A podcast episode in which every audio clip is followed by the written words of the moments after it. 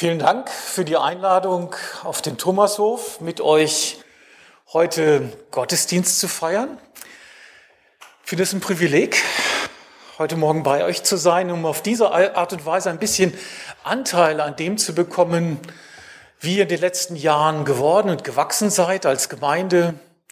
Für mich viele bekannte, aber auch viele neue Gesichter.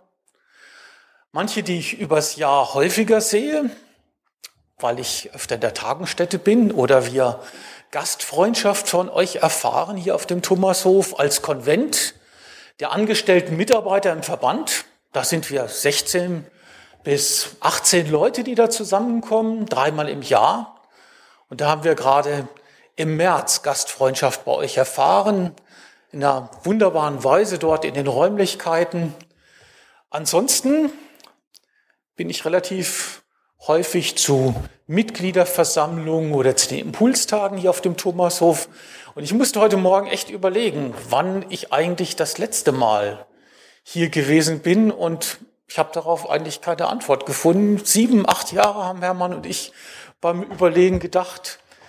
Ähm, einige habe ich gesehen, das letzte Mal bei der Bibelfreizeit, die älteren Geschwister, ist immer eine besondere Freude, dort in der Tagungsstätte mit Franz Esau und Edwin Boschmann die Bibelfreizeit haben zu dürfen.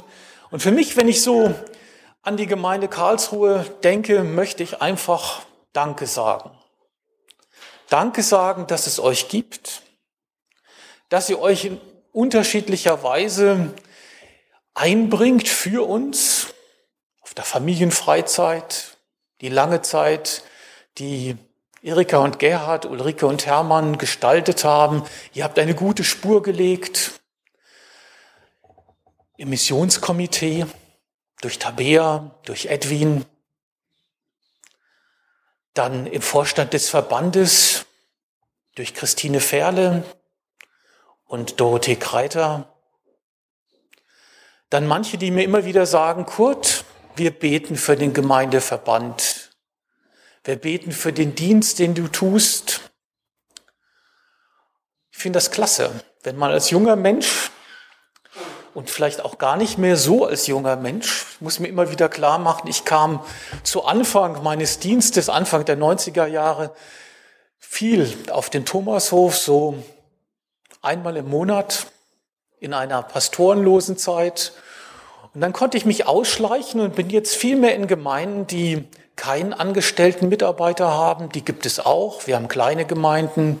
In Neustadt gibt es drei mennonitische Gemeinden. Da haben wir uns diese Woche am Mittwochabend getroffen, um zu fragen, wie wird das möglich, dass wir uns positiv an unsere Geschichte erinnern, aber nicht bei unserer Geschichte stehen bleiben, bei den Spuren, die die Täufer mal hinterlassen haben, sondern wir wollen verstehen, was es heute heißt, Jesus Christus nachzufolgen. Das ist das Anliegen unseres Gemeindeverbandes, zu verstehen, was es heute heißt, Jesus Christus nachzufolgen. Ja, und in diesem Dienst stehe ich mittlerweile auch schon ein Vierteljahrhundert. Ich kann es kaum glauben. Mittlerweile spiele ich auch in der Liga der Groß- oder spielen wir in der Liga der Großeltern.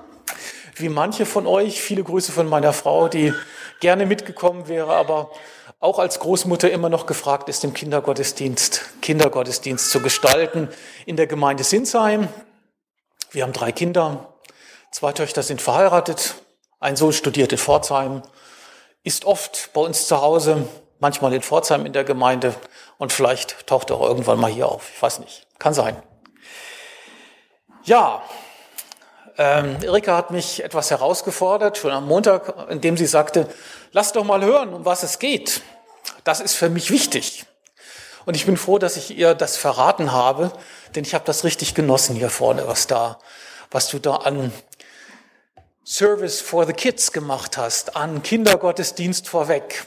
Und habe gedacht, das waren Good News. Vielen Dank. Also das war, war super. Richtig angezogen, ein Dresscode für den inneren Menschen. Ich habe es eigentlich nicht so mit Dresscodes, muss ich sagen. Ich mag gern das anziehen, was ich möchte. Und ich gehe, genieße es auch manchmal in der Jeans unter einem weißen Hemd am Sonntagmorgen aufzutauchen, einfach weil mir danach ist. Und ich hätte auch keine Probleme, in einem Arbeitskittel Gottesdienst zu feiern. Denn es geht ja um das Herz, es geht ja um den inneren Menschen, oder? Wir können äußerlich auf uns in einer Weise hinweisen, und da gibt es einen großen Unterschied zwischen dem, was hier ist, und dem, wie wir gekleidet sind. Aber Jesus möchte doch, dass es Übereinstimmung gibt, dass es in unserem Leben Kongruenz gibt, dass wir stimmig sind in einer guten Art und Weise. Und trotzdem habe ich heute Morgen geschwankt zwischen einem blauen und einem grünen Hemd. Zuerst hatte ich das blaue an und dachte, das passt ja viel besser zu dem Regenwetter. Und da habe ich gesagt, so ein Quatsch. In dem Grün fühlst du dich viel wohler, passt auch viel besser Ton in Ton zu dem Jackett, was ich ausgesucht hatte. Die Jeans war ja auch schon klar, die wollte ich unbedingt tragen. So, wenn man mal so auf die 60 zugeht, dann ist man auch noch stolz darauf, seine Jeans tragen zu können. Aber vielleicht ging es manchen von euch heute Morgen ähnlich. Ihr standet vor dem Kleiderschrank und ihr habt erst mal geguckt. Was möchte ich denn jetzt eigentlich anziehen bei diesem Regenwetter? Sicherlich nichts Kurzärmeliges, sondern etwas, was warm hält, gut tut. Ja, mein Kleiderschrank ist voll, euer vielleicht auch. Manchmal denke ich, es ist wohltuend, auch mal auszumisten. Das habe ich mit, meiner Hilfe, mit der Hilfe meiner Frau vor einem halben Jahr getan. Wir haben relativ viele Kleider weggegeben und das war klasse, obwohl man manchmal so denkt, ach, diese Jacke, die habe ich doch immer gerne angezogen. Eigentlich sollte ich die behalten. Und dann sagt Erika, das letzte Mal hast du die vor fünf Jahren getragen. Die kannst du ruhig in den Sack tun. Und trotzdem, manchmal fehlt gerade das, was man anziehen möchte, weil es in der Wäsche ist oder man es gerade nicht findet. Kleider machen Leute, das wisst ihr. Und bei einer Beerdigung, bei einer Hochzeit, bei einem Geburtstag oder einem Vorstellungsgespräch unpassend gekleidet zu erscheinen, das könnte durchaus peinlich werden. Wir waren gestern in Heilbronn und Justus sagte, Vater, nimmst du mich mit? Ich hatte da zu tun. Ich muss mal was Ordentliches für ein Bewerbungsgespräch einsacken. Das ist ihm dann auch relativ schnell geglückt. Und ich habe gedacht, bisher habe ich ihn nie so erlebt, dass die Frage nach einem Dresscode für ein Bewerbungsgespräch umgetrieben hat. Aber gestern war es so. Vielleicht gut so. Unpassend in Kleidung zu erscheinen, das könnte peinlich werden. Was ziehe ich bloß an? Um diese Frage geht es heute auch bei uns.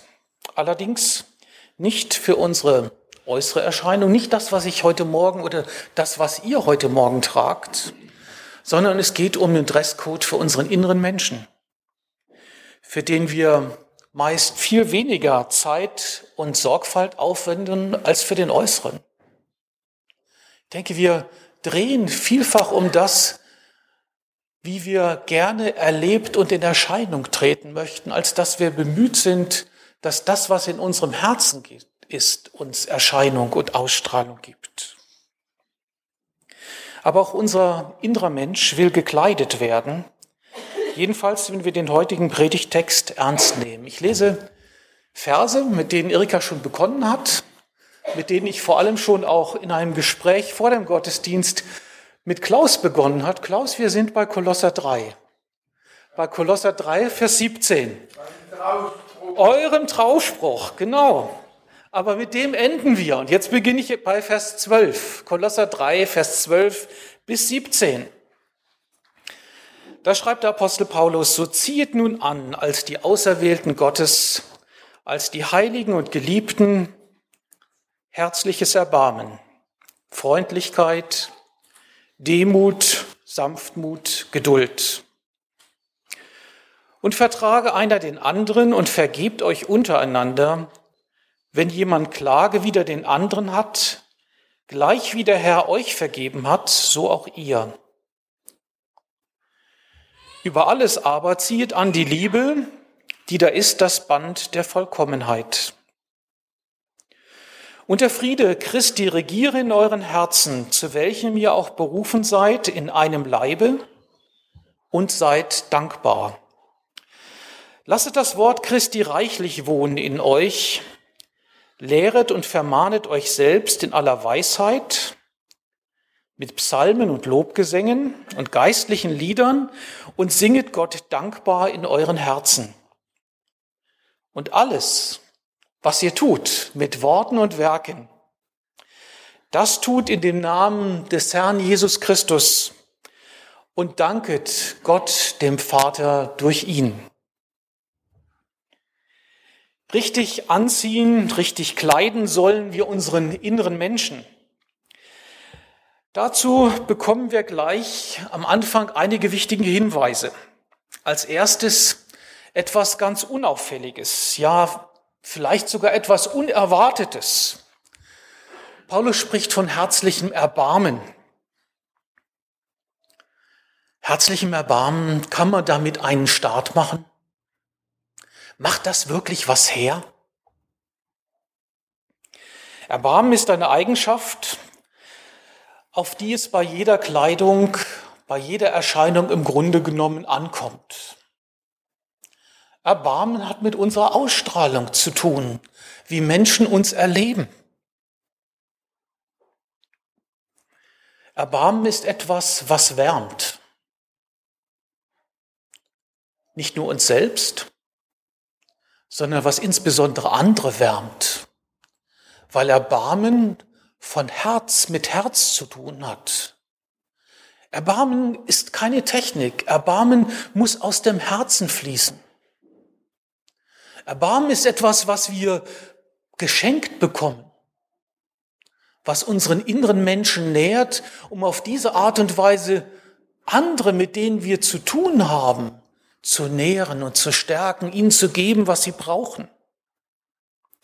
Bei der äußeren Kleidung merken wir, wie wichtig es ist, wenn es kalt ist, etwas Warmes anzuhaben, weil wir sonst frieren. Da tut es gut, dass wir Wärme für unser Leben in einer guten Art und Weise auch in unserem Dresscode berücksichtigen. Wieso aber wärmt das Erbarmen? Ist das wirklich so? Es schützt gegen die Kälte unter uns, wo von jedem von uns erwartet wird, alles richtig zu machen. Ich bin von meinem Typus eher etwas perfektionistisch veranlagt. Und Gott sei Dank hat mir das Leben, oder sollte ich sagen, Gott eine Frau zur Seite gestellt, die das gar nicht so ist die mir beigebracht hat, mit dem Leben gnädiger umzugehen, mit mir gnädiger umzugehen, die mir auch geholfen hat, mit meinen eigenen Fehlern Erbarmen zu haben, weil Gott mit mir Erbarmen hat, weil er mir meine Fehler nicht anrechnet, weil er sie nicht gegen mich wendet. Gerade in unserer Leistungsgesellschaft leben wir in Verhältnissen, da werden Fehler unbarmherzig angekreidet. Da wagen wir uns selbst nicht mehr Schwächen einzugestehen und das zieht sogar ein in unsere Kreise, wo wir miteinander in der Gemeinde zusammen sind, wo wir Gottesdienst feiern. Da geht es plötzlich um eine Form von Perfektion, wo manchmal die Wärme und die Herzlichkeit auf der Strecke bleibt da wagen wir nicht mehr zu unseren Schwächen zu stehen. Aber wir dürfen doch schwach sein, weil wir einen starken Gott haben, weil er uns eigentlich doch das gibt, was wir zum Leben brauchen, weil er uns das gibt, was uns stark macht, was uns nach außen Glanz gibt. Und es kann sein, dass wir auch manchmal mit uns selbst recht unbarmherzig umgehen. Wir sind manchmal sehr, sehr strenge Richter gegenüber uns selbst und fangen an, uns zu verurteilen und in die Ecke zu stellen, weil wir unseren eigenen Ansprüchen, die wir für unser Leben entwickelt haben, nicht mehr genügen. Wisst ihr, da merke ich, was ich brauche. Ich brauche Erbarmen, ich brauche Erlösung von meinem Perfektionismus. Ich brauche das, was mir die Erika in diesem Service for Kids so nahe gebracht hat, in diesem Kindergottesdienst. Zu wissen, dass ich ein geliebtes Kind Gottes bin, ein Königskind, angenommen, dass das die Grundlage für mein Leben bildet, um mich überhaupt erst ins Leben hineinzutrauen und auf den Weg zu machen und zu merken, mein Leben kann gelingen, weil Gott zu mir steht. Herzlicher Baum weiß, nobody, nobody is perfect. Jede und jeder von uns hat seine ganz eigenen Schwächen und Fehler, hat seine ganz eigenen Ränder und Stolperstrecken. Herzliches Erbarmen versucht, dem anderen mit seinen Schwächen zu helfen, statt ihn in den Senkel zu stellen, statt ihn zu verurteilen, statt den Stab über den anderen zu brechen. Herzliches Erbarmen macht aber auch barmherzig, ich habe es gesagt, mit dem eigenen Versagen. Und wenn ich abends so Rückblick auf den Tag tue, ja, da möchte ich an der einen oder anderen Stelle manchmal schamrot werden und manchmal werde ich es auch und denke, oh Mann, oh Mann, da hast du wieder auf dein Recht bestanden. Da hast du wieder einfordern wollen, was deine Erkenntnis ist. Herzliches Erbarmen leidet mit den anderen an seinen Schwächen und Fehlern wie an den eigenen. Und es kommt wirklich von Herzen. Und so wird es eigentlich, weil es vom Herzen kommt, zu einer wärmenden Unterwäsche. Angora. Angora für unser Leben. Ohne die unser Leben eigentlich unerträglich wäre. Stell dir mal vor, wenn wir immer dem anderen nachtragen würden, was er falsch gemacht hat, oder uns selbst nachtragen, wir könnten gar nicht existieren. Und so brauchen wir Wärme. Wärme und Verständnis für uns selbst und für andere. Erst danach kommt das, was uns bei der Kleidung eigentlich am wichtigsten ist. Die Angora-Unterwäsche, die wollen wir uns gar nicht eingestehen, die wir tragen. Und wir lassen uns auch gerne, gar nicht so gerne daran festmachen, was wir an Unterwäsche tragen. Es zählt die Oberwäsche, die Herren und Damen und Kinderbekleidung und manchmal auch die Labels und ihre Wirkung nach außen, die Mode, die Schönheit. Ein zweiter Punkt, ein zweiter Gesichtspunkt, mit der wir nach außen hin gut aussehen. Ein Abbild unseres inneren Menschen. Es ist die Freundlichkeit, mit der wir von innen her leuchten soll. Die Freundlichkeit. Das, was uns von innen her strahlen lässt, weil die Sonne Gottes in unser Leben scheint. Und in der Tat, was gibt es Schöneres, was gibt es Erfreulicheres für den Menschen, als Menschen, die freundlich mit uns umgehen, die uns annehmen, so wie wir sind die uns nicht umkrempeln, nicht verändern, nicht drängeln und drangsalieren wollen. Manche meinen, mit ihrer Kleidung provozieren zu müssen. Mit schrillen Farben, mit auffälligen Hosen. Ich hätte mir gestern beinahe eine grüne Hose gekauft und mein Sohn sagte, lass es, Vater, die Zeit ist vorbei. Ich kann es ja eigentlich nicht glauben. Und habe gedacht, ich hätte es ja wenigstens gerne im Urlaub angezogen. Ich mag grün. Ihr seht's. Ja, wäre das eine auffällige Hose gewesen? Vielleicht. Aber wir glänzen ja auch manchmal mit Jacken und Accessoires. Ich habe einen Kollegen, der trägt jetzt einen roten Schal. Und der steht ihm wirklich gut. Ich kam zu, zu meiner Frau und sagte, du, äh, ob du mir vielleicht mal einen Schal stricken würdest? Sie sagt, du hast doch bisher nie einen Schal getragen. Du warst doch immer dagegen, gegen Schals. Wieso auf einmal ein Schal? Ich, sag, ich habe nur gemeint, es wird ja vielleicht ganz schön aussehen. So ein dünner, den man so übers Jackett hängen kann. Und dann sagte sie, brauchst du das? Ich sagte, lass uns doch mal probieren. Jetzt warte ich auf den Schal. Ja, manche Accessoires, die brauchen wir, dass wir uns wohlfühlen. Der eine, der liebt eine Brosche, die andere liebt eine Kette, aber es geht auch um die Accessoires und das Schöne für den inneren Menschen. Was brauchen wir, dass wir unsere Individualität, unsere Persönlichkeit in einer guten Weise entfalten können? Dass unser innerer Mensch Glanz bekommt.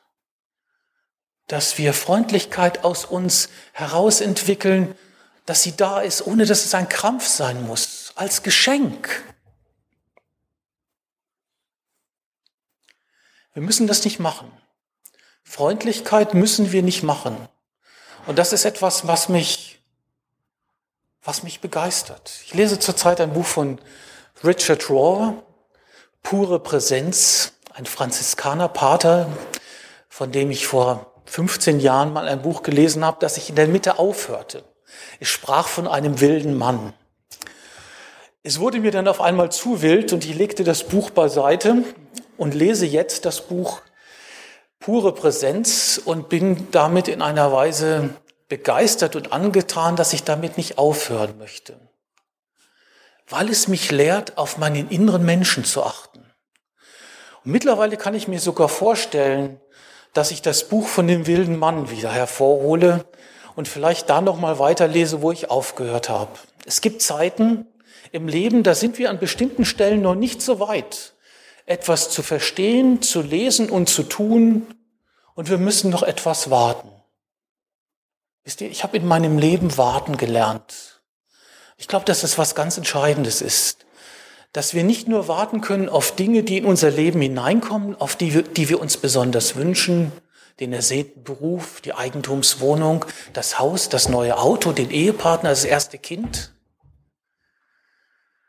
sondern manchmal müssen wir auch warten, dass Gott die Früchte in uns reifen lässt, die wir brauchen, dass er sein Werk durch uns tun kann. Und das wünsche ich mir eigentlich für euch alle, für uns alle. Dass wir darauf warten, dass Gott die Früchte in uns wachsen lässt, dass er sein Werk durch und in uns tun kann. Ich glaube, das hat zutiefst damit zu tun, dass wir zu Menschen werden, die Ausstrahlung haben, die diese Freude, die Freundlichkeit Gottes leben, weil sie sie tagtäglich erleben. Freundlichkeit prägt die Atmosphäre im Umgang miteinander. Denken wir nur an unseren Umgang in der Familie oder am Arbeitsplatz, in der Arztpraxis, im Krankenhaus. Freundlichkeit ist eine wirksame und bestimmende Kraft. Sie soll andere, aber sie soll auch uns selbst erfreuen. Sind wir nicht gut drauf, wenn es uns gut geht? Wenn wir selbst über uns lachen können? Wenn wir manches auch loslassen können und am Ende vielleicht sogar, wenn wir beschäftigt sind, über die letzten Dinge des Lebens nachzudenken, uns mit der Ewigkeit auseinanderzusetzen. Und wir da an einem Punkt kommen und sagen, und es war alles gut. Gott hat alles recht gemacht und diese tiefe Freundlichkeit spüren, die Gott uns entgegenbringt. Er hat alles recht gemacht und deswegen darf ich gehen, weil mein Leben gut war, weil mein Leben mit Gott ein gutes Leben war. Kleidung soll aber nicht nur schön, sie muss auch praktisch und brauchbar sein. Das ist hier mit der Demut gemeint, die wir anlegen sollen. Demut zieht man so etwas altmodisches, sowas aus der Mode gekommenes überhaupt an? Ist doch kein Wort mehr, über das man heute spricht. Demut, damit steht man doch eher auf Seiten der Verlierer, oder? Ursprünglich hieß Demut Dienmut. Das heißt Mut zu dienen. Auch das ist so eine komische Geschichte. Wer mag denn das schon? Anderen hinterhergehen, was aufsammeln, die Liederbücher hier zusammentragen, die Lieder geblieben sind. Nein, hier bleiben keine Liederbücher singen, liegen, weil wir ja vom Beamer singen. Aber das ist manchmal so, die kleinen Dinge. Es gibt in dieser Gemeinde Menschen, die die kleinen Dinge tun, die ich vorhin auch gar nicht erwähnt habe, die dann letztendlich in der Küche stehen und sagen, ja, ich mache den Kaffee. Ach klar, ihr kommt zu einer Mitarbeiterbesprechung und wollt dann noch zu Abend essen ich koche was für euch. Mut zum Dienen. Ich glaube, auch das brauchen wir alle. Jeder braucht den Mut, in bestimmten Situationen des Lebens zu dienen. Wir brauchen einander nicht die Füße zu waschen, wie Jesus das für seine Jünger tat, obwohl ich das ein ganz tolles Zeichen finde und mir auch manchmal in unseren Gemeinden wünschen würde, wir würden so etwas tun, um über das Dienen neu nachzudenken. Aber ohne Demut, ohne die Bereitschaft, für andere da zu sein, wird das Leben zum Kampf aller gegen alle. Wir brauchen das, dass wir uns zu unterschiedlichen Zeiten einander in einer guten Weise unterordnen, um zu sagen, ich habe dich so lieb, dass ich dir an dieser Stelle dienen möchte. Ich möchte für dich da sein. Und noch etwas anderes sollen wir anziehen, die Sanftmut. Bei den äußeren Kleidern ist das klar. Nicht ist schlimmer als ein rauer, kratziger Stoff. Meine Mutter hat mir liebend gern Strümpfe gestrickt. Wollstrümpfe. Und ich habe sie zeitlebens bis zu meinem 13. Lebensjahr angezogen. Ich habe sie sogar gerne angezogen, bis ich irgendwann mal begriff, dass es auch noch was anderes als Wollstrümpfe gibt. Wisst ihr, was ich damit sagen will? Wir können manchmal in einer Kratzigkeit durchs Leben gehen und wir merken gar nicht, dass es da auch noch etwas anderes gibt. Und wir müssen manchmal sogar lernen, etwas Altes auszuziehen. Und wo nichts gegen Wollstrümpfe, die waren gut. Ich kann mich auch noch an Temperaturen im Winter erinnern, wo es wir minus 15, 20 Grad hatten. Und das nicht nur gerade für eine Woche, sondern drei, vier Wochen in den 60er Jahren. Da waren die Wollstrümpfe gut. Aber wenn man die dann noch bei plus 10 Grad anzieht, das braucht's nicht. Da braucht's was anderes. Da braucht's eine Form von Sanftmut. Etwas, was nicht kratzt. Und da müssen wir auch in unseren Beziehungen gut hingucken, wann wir dem anderen etwas zumuten. Manchmal tut's gut, für den anderen auch etwas kratzig zu sein. Aber manchmal, da braucht's gerade das Gegenteil. Sanftmut. Dass wir den Frieden Gottes untereinander erfahren.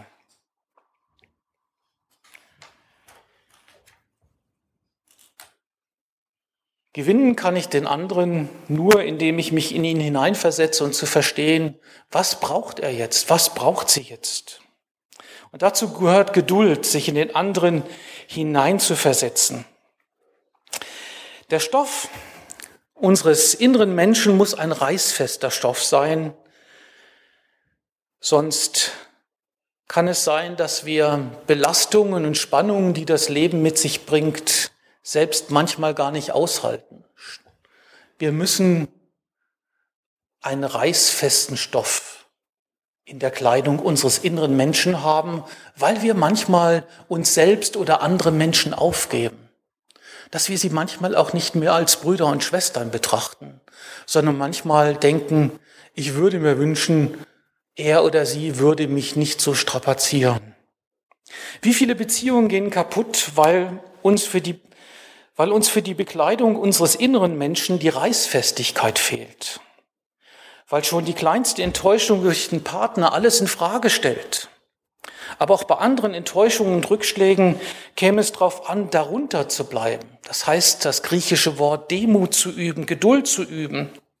Es käme darauf an, eine Krise durchzustehen, um herauszufinden, welcher Segen auch in dem Bleiben einer krisenhaften Situation steckt. Manche von euch haben das im Laufe ihrer Ehen erfahren, dass sie durch tiefe Täler gegangen sind. Und was wäre heute, hättet ihr damals nicht die innere Reißfestigkeit gehabt? Klar, die hat was mit unserem Willen, die hat was mit unserem Charakter zu tun, aber sie hat auch etwas damit zu tun, dass Gott uns mit dieser inneren Reißfestigkeit ausstatten möchte dass wir in den Krisen, in den schwierigen Situationen nicht davonlaufen, sondern dass wir dranbleiben, weil wir wissen, Gott gibt uns die Kraft, die wir brauchen. Wir sollten in der Lage sein, das zu flicken. Was fehlt noch für das Gewand des inneren Menschen? Ein Gürtel, der alles zusammenhält, von dem ist hier die Rede. Über alles ziehet an das Band der Vollkommenheit was das die Liebe ist, schreibt der Apostel.